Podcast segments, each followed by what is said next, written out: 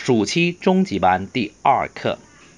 Everyone experiences self-doubt at times, but you can't allow your doubt to keep you stuck.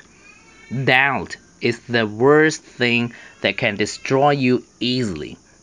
Remind yourself of how far you've come.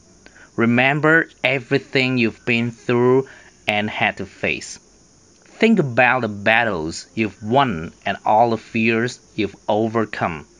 Don't give doubt room to take control of your life. When things don't work out and when they go wrong, just stick to your goal and keep your direction. 我再读一次.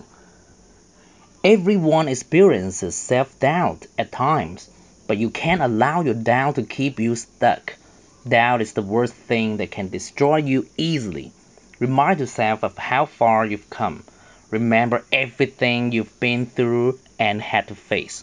Think about the battles you've won and all the fears you've overcome. Don't give doubt room to take control of your life. When things don't work out and when they go wrong, just stick to your goal and keep your direction. 看生字，experience 经历。